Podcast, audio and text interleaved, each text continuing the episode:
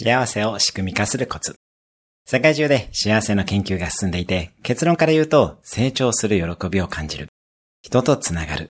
社会に貢献している実感の3つが幸せに紐づいています。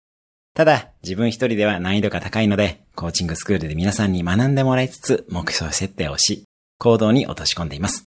幸せを仕組み化することで、皆さん驚くほど人生が変わっていきます。目標設定の際や、日々の行動や人生の選択で迷ったら、上記の3つの指標も大切にしてみてください。成功よりも幸福です。